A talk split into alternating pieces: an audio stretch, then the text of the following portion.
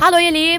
Bem-vinda, bem-vindo a mais um episódio do Culture Talks, o podcast da Fluency Academy sobre cultura. No episódio de hoje, vamos falar sobre o transporte da Alemanha. E quando eu falo em transporte, quero dizer todos eles. Por exemplo, tem gente que ama fazer tudo de bike, mas tem quem prefira o trem ou até mesmo o carro. Então, bora conhecer como isso funciona lá. Los geht's! Todas as grandes cidades alemães possuem uma rede de transporte público muito boa. Você pode se locomover de um lugar para o outro de ônibus, bondes, metrôs, U-Bahn, trens e os trens suburbanos, S-Bahn. Os alemães amam os trens para curtas, médias e até longas viagens. Já para sair das cidades grandes, o ônibus é mais utilizado. Mais para frente vou falar um pouquinho mais sobre isso. Assim como é fácil de se locomover por lá, também é muito fácil de se perder. Se você não tomar cuidado, ler com calma o seu local de embarque e qual o destino do trem, ou então talvez não ouvir o comando do informante de qual será a próxima parada, você pode se dar mal. Além disso, muito cuidado também com o tipo de ticket que você comprou. Se você comprar o que é só válido para o final de semana, não vá com esse durante a semana. Pode até parecer óbvio, mas são detalhes importantes. Por isso, sempre tenha em mãos a rota do destino da sua viagem e quais os ônibus e trens que você deve pegar. Mas também, se acaso acontecer de você se perder ou pegar o trem errado, você pode pedir ajuda no local específico de informações que existe em cada estação de trem.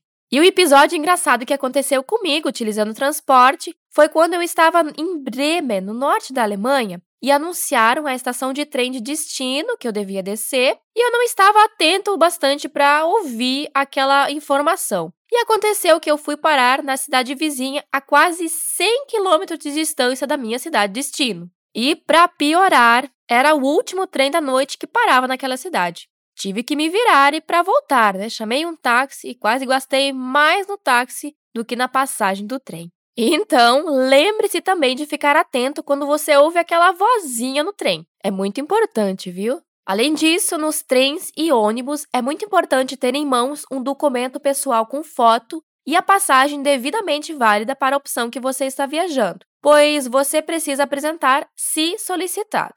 Geralmente nos ônibus, você pode comprar a sua passagem direto com o Busfahrer, o motorista, e nos trens urbanos, geralmente encontramos as Fahrkartautomat, máquinas automáticas que você pode comprar o seu ticket e passar pela catraca para se acomodar. Na Alemanha existe, por exemplo, diferentes tipos de ticket. E se você quer conferir quais são eles, temos um post lá no nosso Insta Fluence TV alemão falando sobre isso. Vou deixar o link aqui na descrição. E quanto aos tipos de trens, os mais conhecidos são o ICE, que são trens de alta velocidade, podendo chegar até 300 km por hora, mais indicados para longas distâncias, em rotas nacionais, mas também para outros países europeus, como a Áustria, Bélgica, França. Os trens Regionalbahn ligam todas as cidades locais. Esses trens são um pouquinho mais lentos, ideal para trajetos curtos dentro da Alemanha.